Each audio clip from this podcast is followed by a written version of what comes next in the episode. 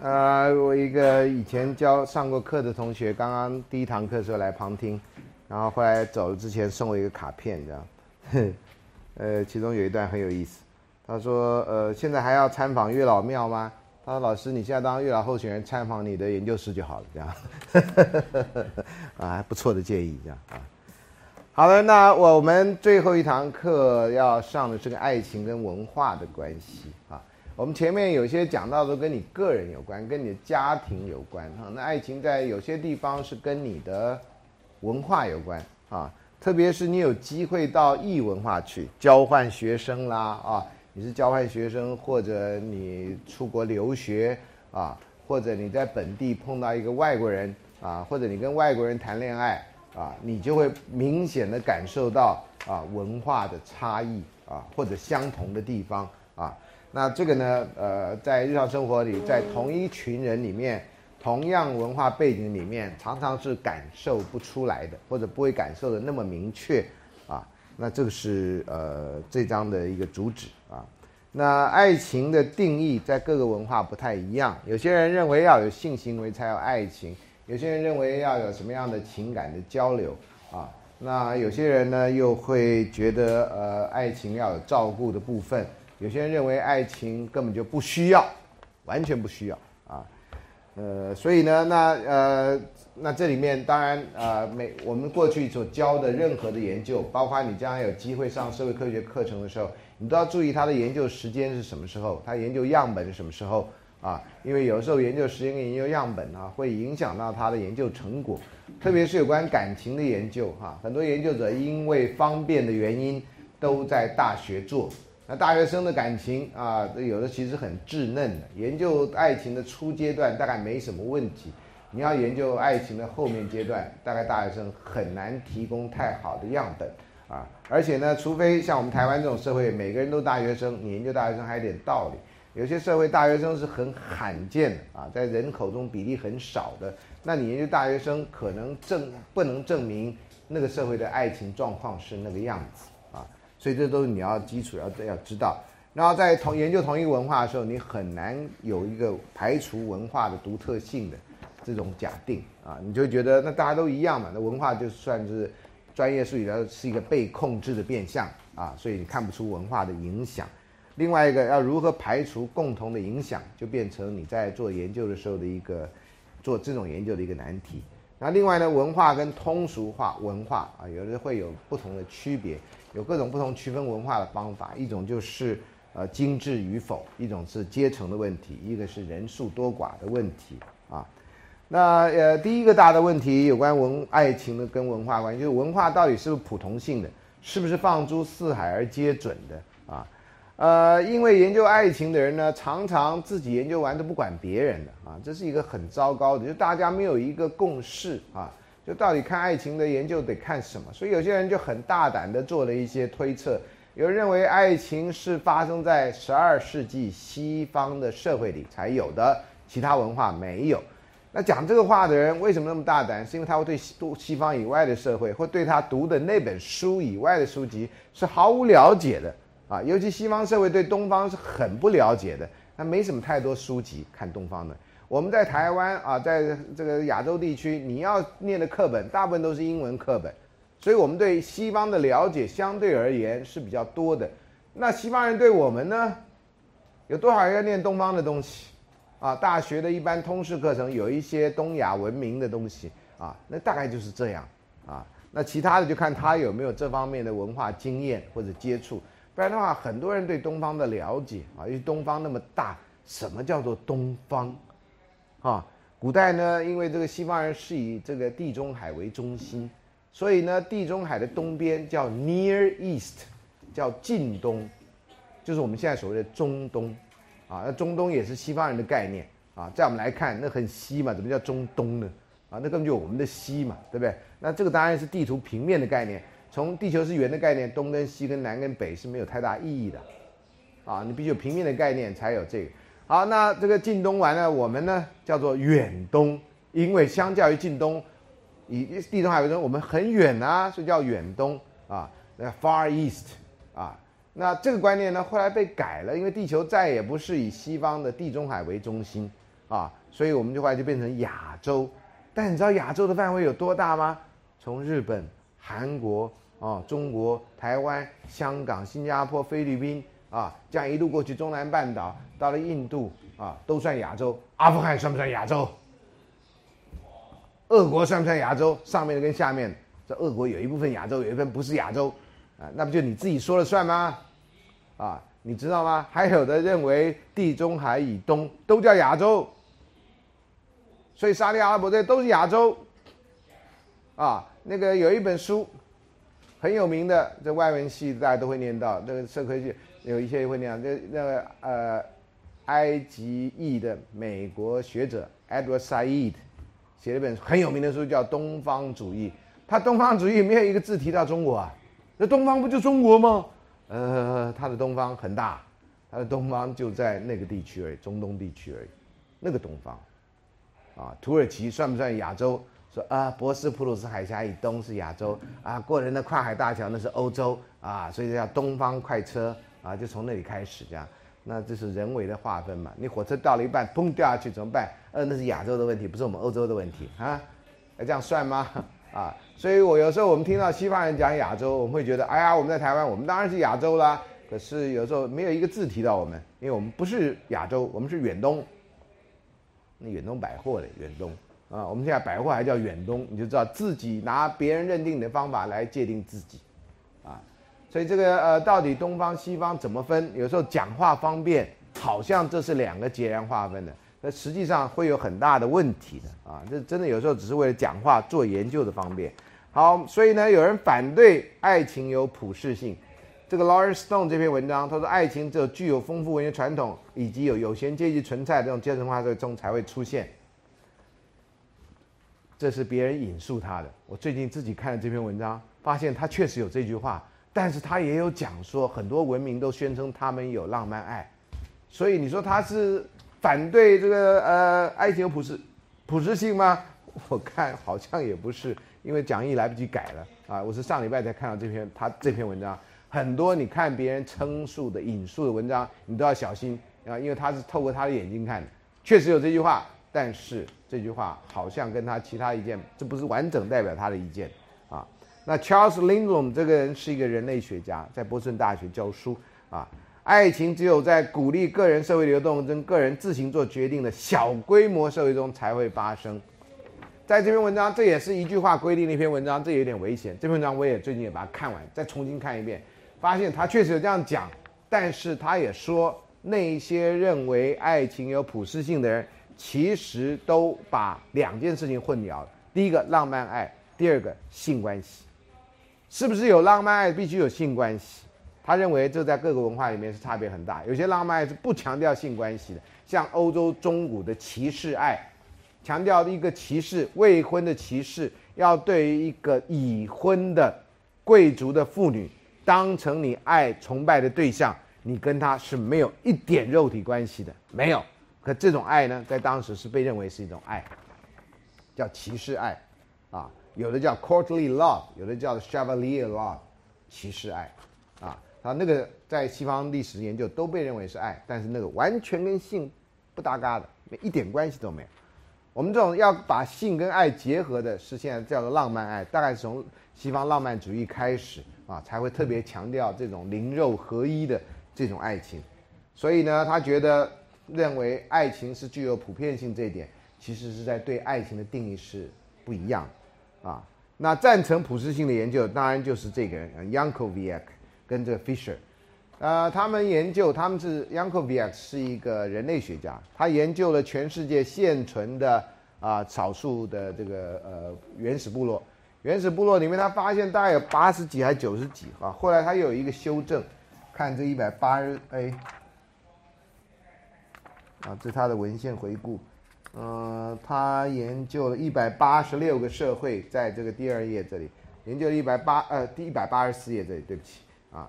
呃，他研究一百八十六个社会，哈，然后用一个量表来检定不同的社会是不是有这些东西啊？那他就做了一个表，请看这个一百八十四页的下面啊，有的比较多，没有的比较少，所以他大概发现大概有八十呃百分之八十几左右的社会啊接近九十，后来他又又说增加了三个是有浪漫爱的这种现象在那个社会中，所以他认为就算不是一定有普适性，也接近非常高比例的普适性这样啊。那这个定义，他说他用的是一个标准啊，所以这跟前面 Lindblom 所批判的又好像不一样。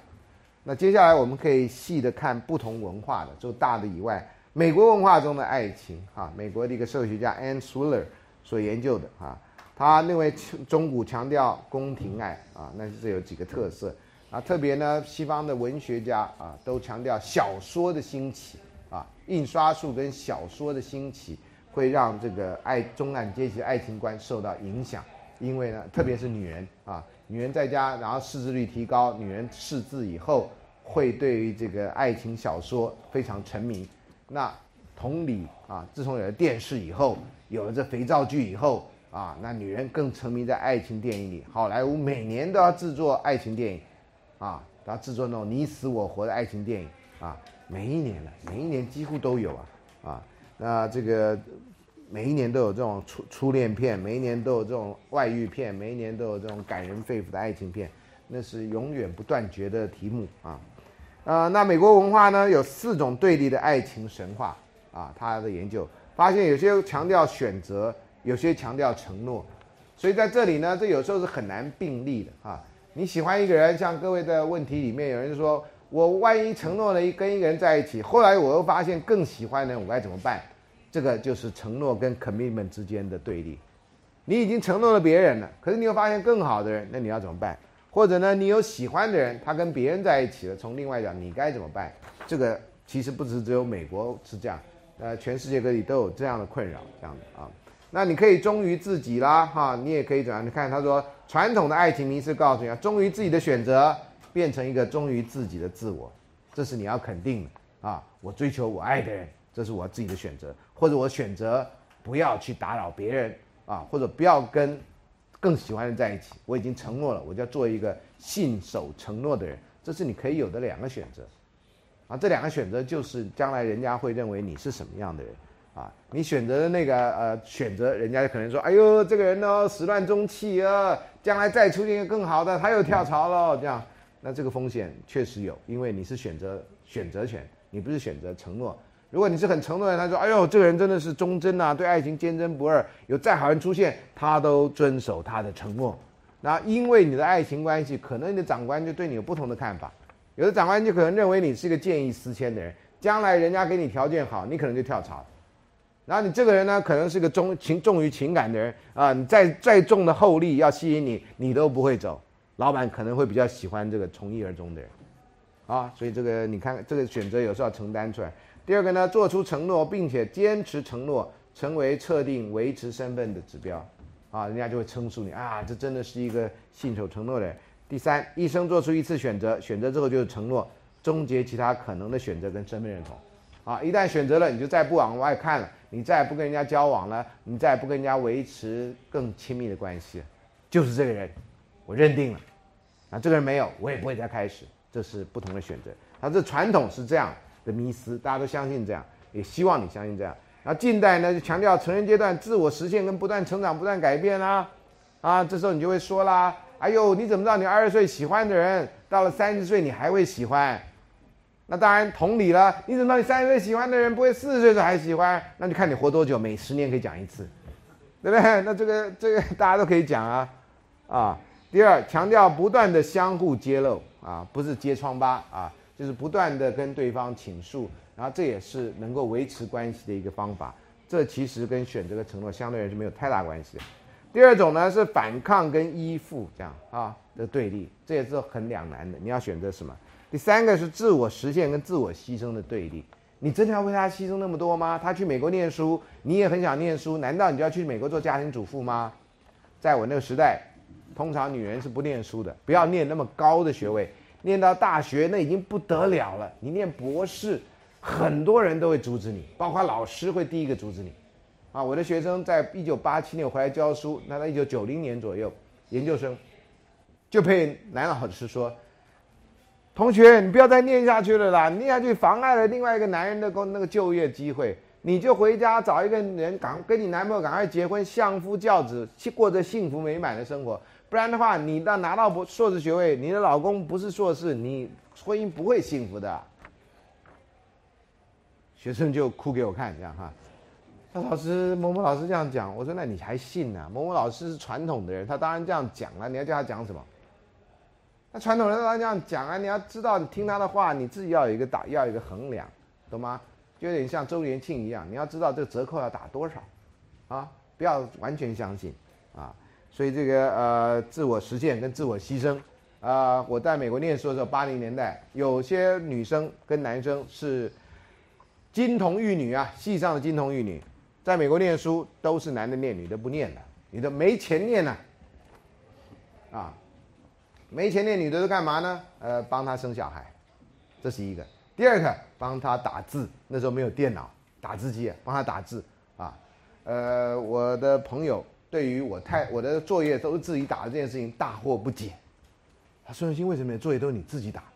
我说，你再把你的问题讲一遍，为什么我的作业都我自己打？这不是我的作业吗？我说你的不是啊，他不是啊，都是我太太打的。我那不是你的作业，那我写草稿啊，然后他打。我说我也写草稿啊，然后我打呀。他就觉得我好像没太太的，啊，有太太没用嘛，他好像他的心他的心情这样。我觉得你太太真好用，那要也帮我打一下，啊，是不是就这样啊？当然没这样讲了哈，反正你可以看出那种我们那时代的人的那心态都那样，同样念博士。有一个太太呢，也认命，但是也不认命，她也自我牺牲，她也自我实现，她跑去听课，跑到各大听课。她反正白天没事嘛，然后太太的任务也很简单。我们单那个留学生夫妻没有什么太大复杂问题，她那时候还没生小孩。结果她去听课呢，有的教授拒绝。台湾呐，真的幸福啊！你进台大教室坐下来，没有人拦你啊，反正都有位置，啊，你不要在第一堂课的时候来，那比较没有位置。啊，前三堂课你不来都还可以，你来了，你坐到那边，没有人知道你是旁听的，啊，没有人知道你旁听，你就一样不花钱，你都学到东西。全世界有那么便宜的事情吗？我们哥大不行啊，哥大不行啊，老师都认得研究生啊，啊，研究生也觉得你旁听的人你来是占了他的机会啊，排斥你啊，你没交钱你怎么来啊？台湾谁敢跟旁听的说你没交钱你进来干什么？这台大呢，有人吗？没有啊，我教书那么多年，我都鼓励人家来旁听啊。有人说不好意思啊，会占着别人的资源。我说开玩笑，台大学生最不缺就资源，啊，谁知道这个叫资源？大家觉得翘课是他的权利，啊，天赋翘课权，啊，这我们台大有的就是敦品力学爱国爱人翘课，啊，这很重要的啊。好，所以那个每一堂课他就去，老师有的收他，有的不收他。老师不收他理由就很简单，因为你没交学费，你在坐在这边。我就不懂，坐在那里听是怎么样，把别人的份也听走了，所以别人就听不到了吗？老师可以不帮你改作业啊，这点我到我旁听生，我从没有改过旁听生的作业，因为旁听我没有时间花在你的身上做改作业。你要听 OK 的，因为一句话讲出去，多一个人听少一个人听没差的，你知道吗？啊，如果有业绩制，那当然就有差。将来台大给我本几给我几底薪，那其他多一个人我就多一份薪水，那我当然就要。找一个人那边检查你的上课证啦，你有上课吗？你有上课吗？你们现在还有没有上课证？以前我们有上课证，每堂课你要教老师上课证，老师可以当点名的工具。上课证上嘛有的还贴照片，管制的很严呢，懂吗？所以自我实现的话，那个话那个太太做念的比那个先生念的还好。他虽然没有考试啊，他的写帮他交的作业都交的比较好，可后来是先生拿学位，不是太太拿学位。那你想，那一代人就第一代的女性主义者，你觉得公平吗？就是因为我是女的，就我就得这样。我念书明明念的比他好啊，那就是因为我没钱，而且呢，大家不会想到你该念，不是想到谁会念谁念，而是因为他是男的，所以他要念。他再比你差，他也得念。这种情况在以前我那时代，小孩都很多的时候。你如果女孩子很会念书，你小学毕业没有没有十二年国教，没有九年国教的，小学毕业你就赶快去工厂做事，赶快去哪里做事？为什么？因为你是女生啊，嫁出去投资在你身上是没有用的。啊，投资谁？投资大弟弟，因为他将来继承财产。大弟弟比你笨，念书比你差，你都得把资源投在他身上。这是我们这一代人的故事。你们这代因为少子化，所以每个人都很重要。我们那代人有些人是不重要。女生特别是不重要。所以女性主义起来对那代人是很有意义的，因为终于有人可以告诉他们，你值得更好，你可以变得更好，这个社会亏待了你。可在那之前，他只有认命了，生了女孩你就认命啊，谁叫你就少一个爸啊？这是一个很不公平的时代，但是是发生过。好，所以这是自我实现跟自我牺牲的对立啊。呃，各位现在在在这个时代，大概这个对立已经相对人比较少了，不是完全没有啊。性冲动的抒发跟性冲动约束的对立，啊，你到底要尊重他，所以不要发生性行为，还是叫他尊重你，让你有性行为，反正五分钟之后就没了。这个就是一个经常啊会出现的一个难题。这他讲的是美国文化了哈，我觉得现在因为。啊，美国文化对世界其他国家的影响很大，所以这个大概是现代男女啊受到西方影响，现代男女是逃不掉的问题啊。好，这是他讲出来的四个啊美国文化的问题啊。那我说过了啊，因为美国文化现在影响到全世界，所以已经呃大概世界。另外一个研究日本的啊，研究日本的这个，那研究日本的呢，他就研究日本的大学生的爱情风格。这爱情风格是我们一开学的时候讲不久就讲的那个。John Lee 的那个色轮理论啊，有这个激情爱 Eros，有友谊爱啊 Pragma，呃不是 Pragma，友谊爱是 a 哎 Pragma 嘛对，然后游戏爱啊这个疯狂爱利他爱实用爱不对，友谊爱不是 Pragma，友谊爱是什么来着？Story Story 啊 Story 应该是一个希腊文。好，那这个用意这个定义都跟那个差不多哈，你可以看他这边所讲的项目，看你来填这个项目。然后他又研究爱情风格跟情绪，那情绪有这几种，自我的知觉又有这几种，这社会心理学方面啊。然后跟对方的印象啊，那发现日本基本上啊，疯狂爱、激情爱啊，跟正向的感情、跟正向自我知觉是成正相关啊，这几个因素是相关联的啊。一般话来讲是这样。然后疯狂爱跟利他爱呢，要看要看情绪经验。啊，基本上也是成正相关的啊。然后利他爱的人呢，会在自己浪漫关系变成是善良的啊，very kind 啊。然后实用爱跟游戏爱在浪漫关系中会成负面，成成正相关啊。就实用爱跟游戏爱都跟浪漫关系是反向啊。游戏爱呢，对对方的吸引力成负相关啊，在日本是这样啊。啊，接下来在第一百八十七页，哦，这篇文章是非常怪异的一篇文章。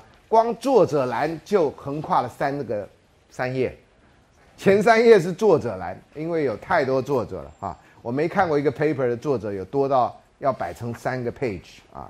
然后这些人呢，其实他们组成了一个跨国的国际性的啊有关性的描述计划啊。他访问了六十二个文化，台湾好像在其中哈。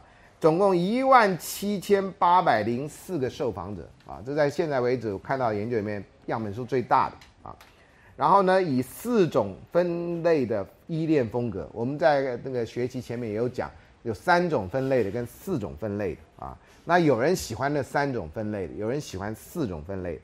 总而言之，他的发现啊，那自我模型跟他人模型的依恋量表在大部分文化中是有效的，意思就是说，爱情是具有文化普通性的，基本上或接近普通性。第二。所有的文化并不一致的，有这四种啊，有的文化没有其中的几种啊，虽然有这四种，有的没有，但是一定有其中的几种啊。第五约第三约五分之四的百分之七九的文化中，安全型的浪漫依附式或依恋是常态啊，可见这个共识性很强啊，共识性很强，百分之五分之四。那东亚文化特别倾向于所谓专注型的浪漫依恋。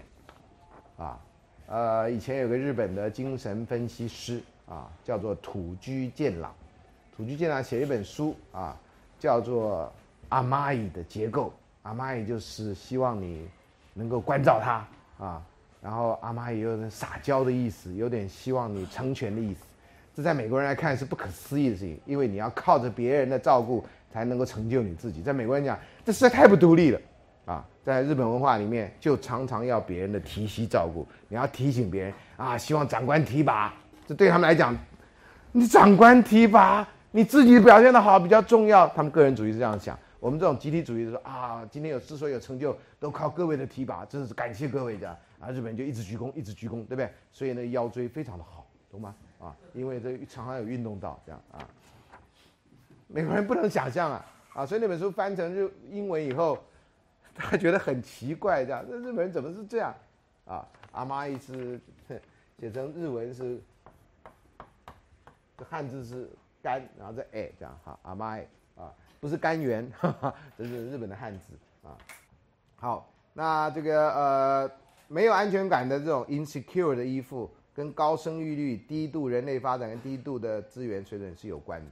就是那种经济发展比较差的哈，然后呢，生育率高的地方哈，那个经济发展各方面都比较差的地方，他比较会有这种不安全感，啊，因为没有保障你的生命啊。但这个是爱情发展比较容易这样，比较容易认命了啊，我就是一个烂命了啊。以前叫油麻菜籽啊，啊，随便那个风吹到哪里，我就哪里落地生根，然后这就是我的命啊。西印度人比较接近这样。那以前在东方社会里面，很多女人也是这样想的，那比较下重的男人。有时候也是这样想的，觉得自己就是一个烂命啊。好，那也有比较啊。接下来一种是比较西方跟东方的爱情观，我觉得这个有点夸大哈，因为他就讲一些很大很大的东西，然后认为人人都受这个影响。你看呢？这些人呢比较讲，他认为西方人受到亚里士多德三一律的影响。天哪哈！然后呢，三一律叫同一律、不矛盾律跟这个排中律。不矛盾律有人翻成矛盾律啊。那那个中东方文化呢，是受到儒释道的影响，所以各位，你们在美国人眼中，你们都具有儒释道的影响，你知道吗？哦，第一到美国去，他们就觉得我有儒释道的影响，我说才怪，我觉得我已经全身被美国人那样影响到，不知道怎么办才好，哪有儒释道啊？包括呢，东方人像是矛盾的啊，矛盾并生并长，这我们在中国人觉得或东方人觉得 OK 的，没问题的，美国人就不可思议。第二是变异原则，第三个是整体原则。他认为因为东方人有这些跟西方人不一样的东西，所以呢，在爱情方面有展现。哈，展现包括什么呢？包括东方文化呢，比西方文化更能接受正面跟负面的情绪共存。所以在外国人觉得，哎，这女人不生气呢？我们中国人觉得生气干什么呢？啊，这是大话之间一定会有的那个，你不必生气啊。以前龙应台在台湾最有名的就是他出了《野火集》这本书，那时候我在美国念书，我回来同学送朋友送我一本。天哪，二十三版这样，然后其中最有名的一句话就是，台湾人或中国人那时候都叫中国人哈，你为什么不生气？碰到这种烂情况都不生气这样哈，啊那句话当时很有名很有名，那本书卖到翻了啊，他觉得为什么我们能忍受这个？呃，照这个逻辑的话，那龙应台就已经被西方人洗脑到不行了。我们中国人认为这不需要生气嘛，对不对？啊，反正这个在阴中有阳，阳中有阴，乱中有序，序中有乱。总有一天会进到另外一个境界，你干嘛呢你？啊，呃，这个就是我们一旦被美国人这喝了洋墨水以后回来都不太一样啊，呃，不能说脱胎换骨了，但内脏都被换过啊。好，所以呢，美国人呢在恋人互动中，亚裔的人是比较会同提到同时经历到爱情的负面情绪，可是欧裔的美国人通常只能分开体验到爱情或者负面情绪，他很难在爱情中体验到负面情绪。他认为一旦有负面情绪，这就不是爱情。那我们东方人就不会觉得，我们东东方人觉得爱情正面跟负面是砸在一块。哎，我没在美国教过爱情社会学，所以我不敢讲。在台湾呢，常常有些人问的问题，就真的是正面负面夹在一块儿。明明那个男的你跟他不能沟通，你还要称他为你的男朋友，你还问说要怎么办？这在美国人来看，这是一个不可思议的问题。你就离开他呀！你为什么不生气呢？啊，所以这个看到这篇文章的时候。我觉得虽然有点不满意，但是觉得好像可以解释某些现象，这样啊。好，然后呢，呃，譬如说听到恋人谈到感情现况的时候，亚裔美国人会感受到爱对方的同时，有时候还有一点蔑视的情绪，啊，这是亚裔的。欧裔的美国人呢，就欧裔的美国人就会觉得爱或是负面成分明，不可能同时并存，啊，就是说美国人谈感觉说爱的同时，不会产生生气、蔑视或者羞愧。啊，这样的情感，亚裔的美国人呢就有可能感受到。认为这是一个文化差异啊。他认为呢，因为受测者说同样语言，又在使用同一个量表，上同一种大学，所以这样的文差异应该是由于文化的差异啊。这是其中一个研究。另外呢，也有研究啊，也包含了中国人研究呢，中国人跟美国人坠入情网的比较研究啊。这是可能有一些人是在美国念书，或者从美国念书回到中国大陆的。啊，这是比较中国大陆的啊，跟美国的。他坠入情网呢，有几个前兆，啊，这个我们在前面确实没讲到啊。呃，第一个会先相互喜欢啊，不是只有你喜欢对方，你也知道对方喜欢你。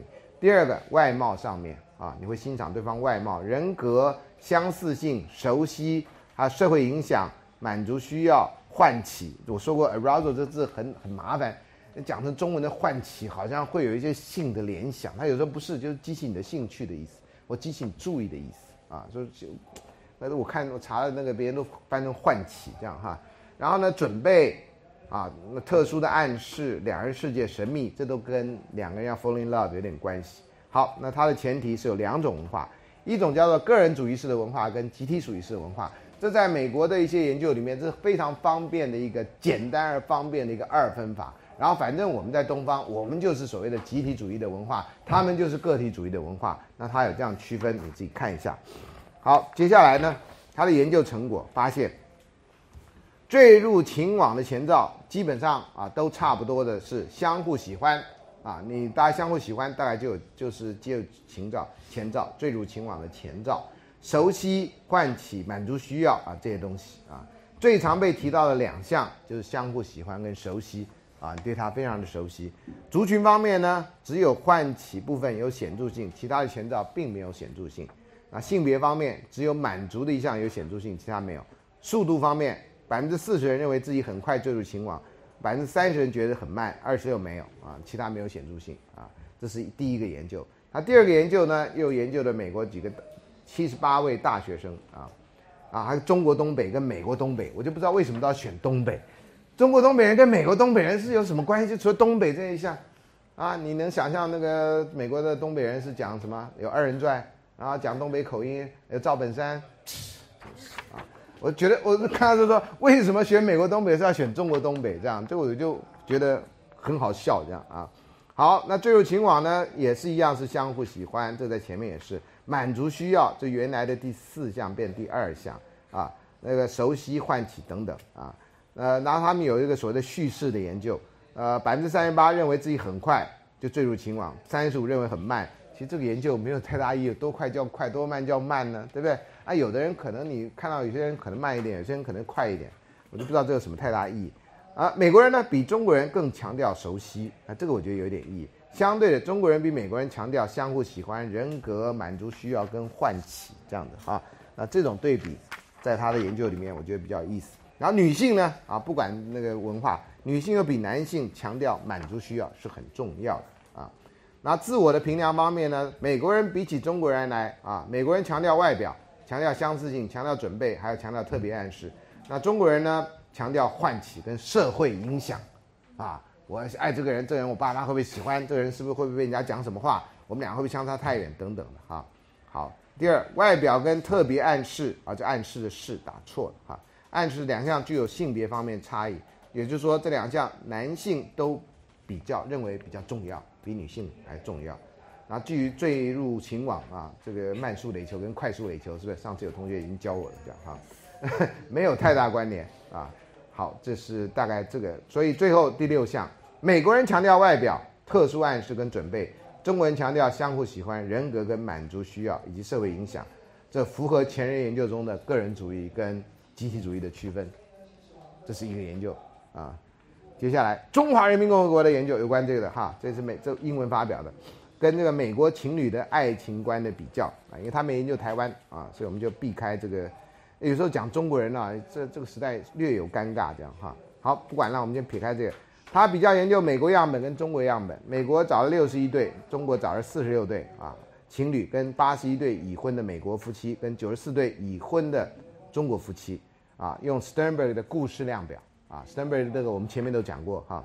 那研究发现，有些文化共有的。譬如客体化跟威胁，奉献跟关爱，实用跟色情啊，这两种文化都把这个奉献跟关爱当成测量关系，这关系两个字错了啊。有时候那个微软注音输入法就自作聪明，你知道吗？我明明看的时候对的，然后打出来的时候就是错的。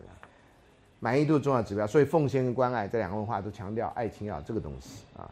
相异的呢是美国文化会把强调了什么？爱情当成战争。爱情当成童话故事，啊，中国人强调爱情是当下的经营，还爱人的不可理解，啊，这是中国人强调的地方。啊，中国人、美国人观念虽有重叠，但文化差异跟文化独特性还是很明显的啊。这是现在的这个研究。那中国大陆的新婚夫妻的沟通行为啊，因为现在中国大陆很多人在美国做研究啊，在美国念书做研究，所以这方面的研究很多。那台湾现在出去人很少，所以台湾的研究相对人就比较少啊。好，那他发现一百九十一页啊，研究五十对美国新婚夫妻跟四十一对中国大陆新婚夫妻。发现控制婚姻满意度以后呢，中国大陆新婚夫妻比起美国新婚夫妻表现出更多负面的行为。所以从美国人来看，中国人的夫妻很奇怪，这样子也成为夫妻。然后从中国人来看，美国人觉得奇怪，他们都不发生吵架吗？啊，两个研究对象呢，在正面行为上没有差异啊，可是呢，在负面行为来讲呢，美国丈夫而言，正面行为跟满意度成相关；在中国大大中国大陆的丈夫而言。负面行为跟满意度成高度相关。嫁中国老公真好，你对他不好，他也觉得你爱他，啊，照这个逻辑，中国大陆夫妻比美国夫妻承诺呈现更多婚姻的不满意。嘿，啊，这和以往研究是一致的，不满意还结婚干什么？哎呀，那有什么办法呢？这就是缘分嘛，对吧？啊，中国人这一讲，那就什么事情都解决了。美国人谁强调缘分？This is 缘分，听起来就怪怪的啊。好，那文化脉络可能影响到亲密关系中展现跟评价啊。呃，有一个有关中国大陆自杀的研究，这有人认为这可能跟中国经过文化大革命的那种有关系，就是把什么事情都可以公开的大这样发展出来，然后不要哎不要像中国传统的人那么的含蓄啊，就是不满意就讲出来。所以中国大陆的自杀呢很奇怪，有很多就是因为吵架，然后跟亲戚吵架、跟家人吵架就自杀了，尤其农村里面。这在西方的自杀行为里面是很奇特的，竟然不会讲自杀。中国农村妇女这样自杀的非常多，啊，就是靠着喝农药，然后就说他说我坏话，我实在不满意，我把我我就就就就去自杀了。以前看到那研究就啊。啊，所以中国人为义而死，那那那个研究的人啊，好像名字叫吴飞啊，是一个哈佛大学毕业的一个，回去回中国大陆研究，就讲到中国人的自杀啊，我们台湾自杀很现在很少因为这样吵架而自杀，啊，中国大陆有这么一个这方面的特色，这样啊，好，那也有美国跟苏联比较啊，好，那才那个他怎么比较？第一个，他研究十三项爱情的核心价值啊，那拿这个来测验，我们顺便回顾一下。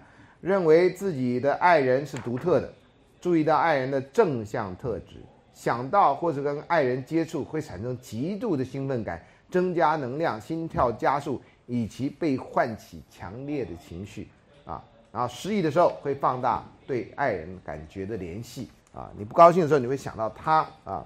然后呢，侵入式的思想 （intrusive thinking） 这是一个研究者写那个。就是说你挥之不去的想法，那想法在脑筋，你怎么样都摆脱不掉，叫 intrusive，像外星人植一个晶片在你的脑子里面，懂吗？第六，占感觉占有而且依赖爱人。第七，希望跟爱人合体 union 啊。第八，强烈的利他感而且关心爱人。第九，为了爱人重新调节调整自己的缓急先后顺序。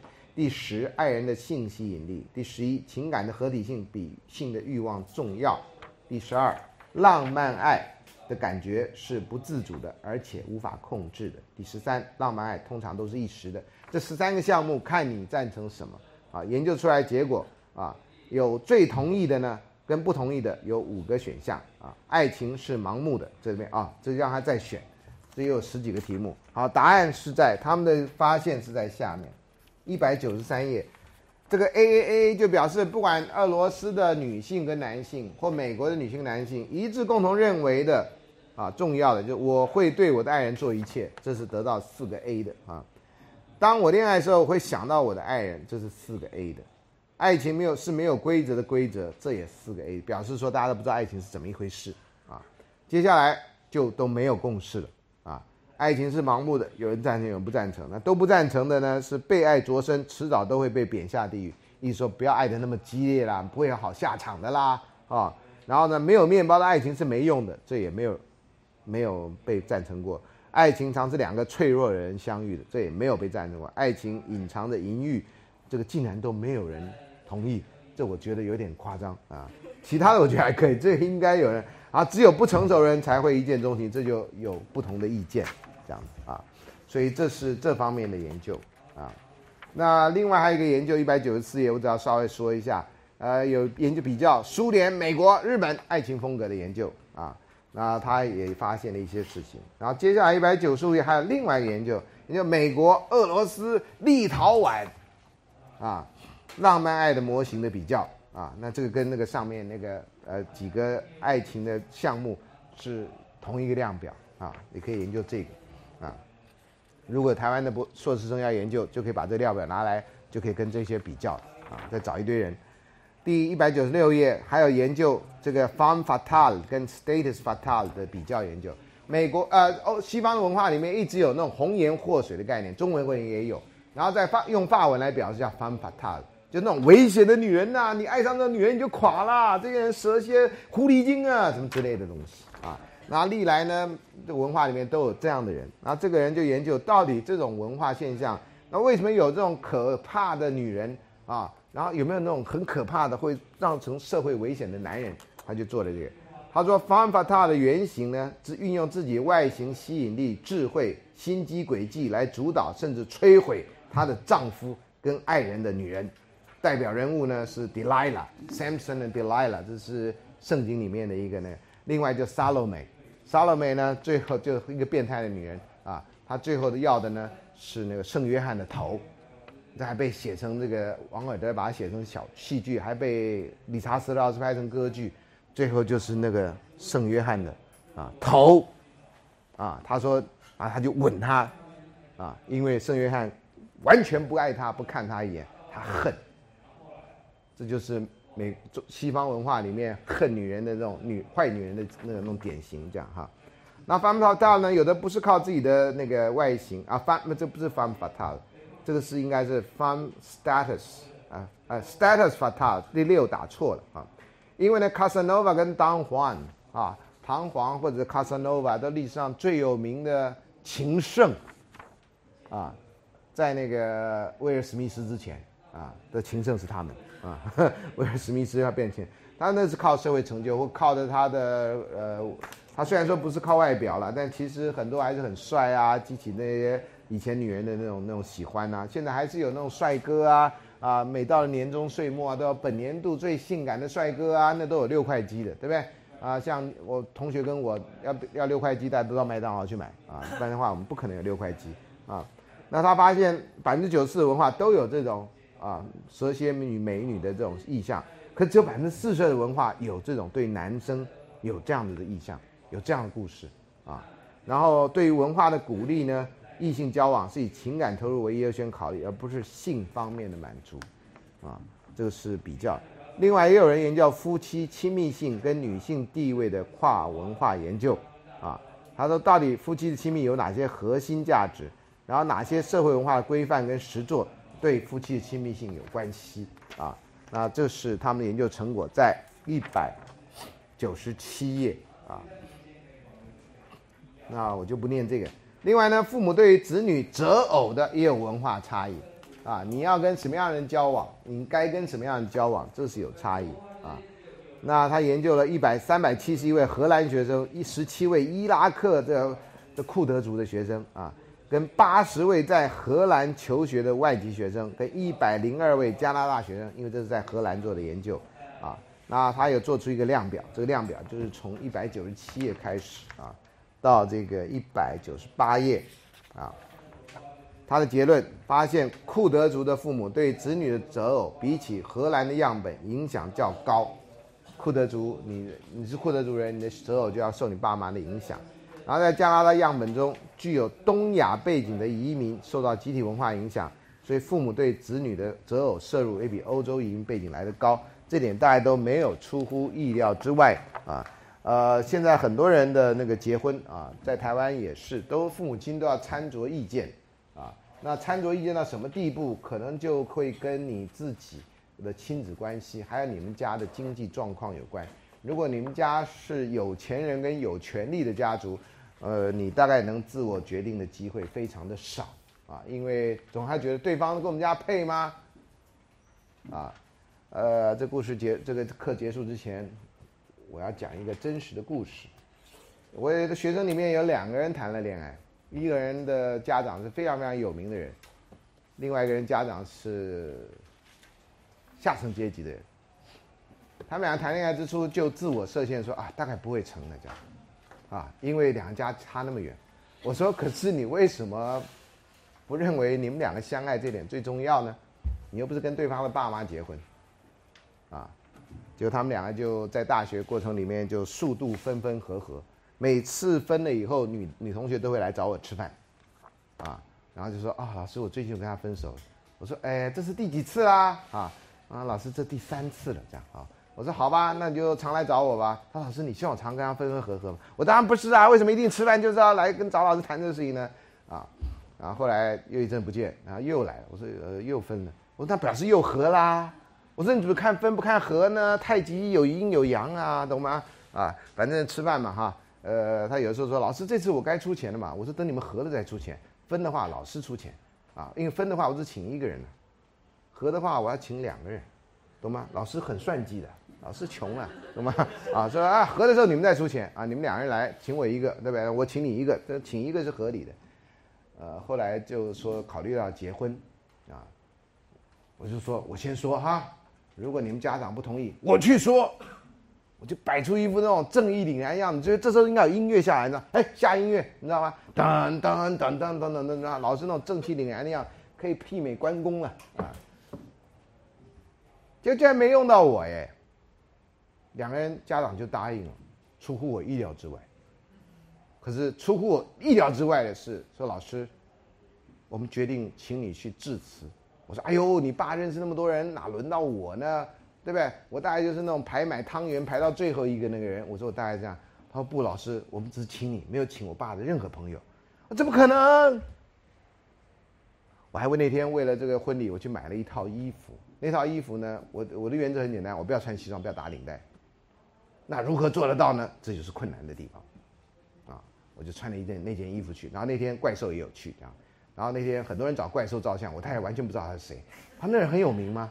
啊！我说你跟我跟他合照一张，寄给你的侄女，你就知道他有多有名，啊！后来怪兽说，我说可以照吗？他说当然可以啊，老师，我们公开场合可以照相，这样。可是那个用的是我那时候没有智慧型手机，所以用的是学生的手机，他就没把照片传给我。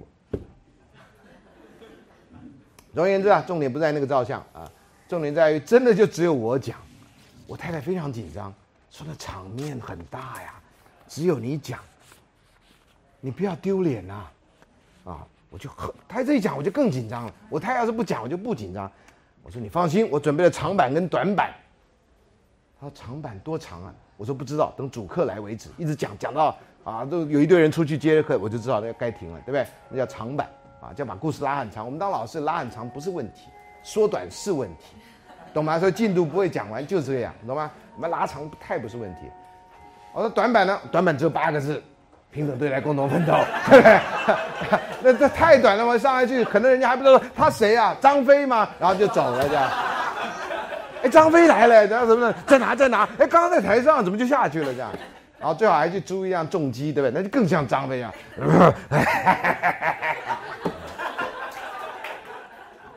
刚回来就有学生说我像张飞，我每次都说，可我头发跟他差太远了。他老师，你不知道那神情像啊，我就好难过了一阵。前一阵又有人说老师你长得像张飞啊，这我不知道该高兴不？最还有一个人说老师其实你长得像赵顺，啊，然后说老师不，你长得像艾薇薇，我都不知道这我都不知道这种事情是该高兴还该难过。我就那天看艾薇薇跳骑马舞，你知道吗？我就偷偷趁着没人的时候，我也跳一下，然后看着镜子，发现是有一点像。你们同学都不好好上课嘛？你们，啊，好吧，那这一期就上到这儿了哈。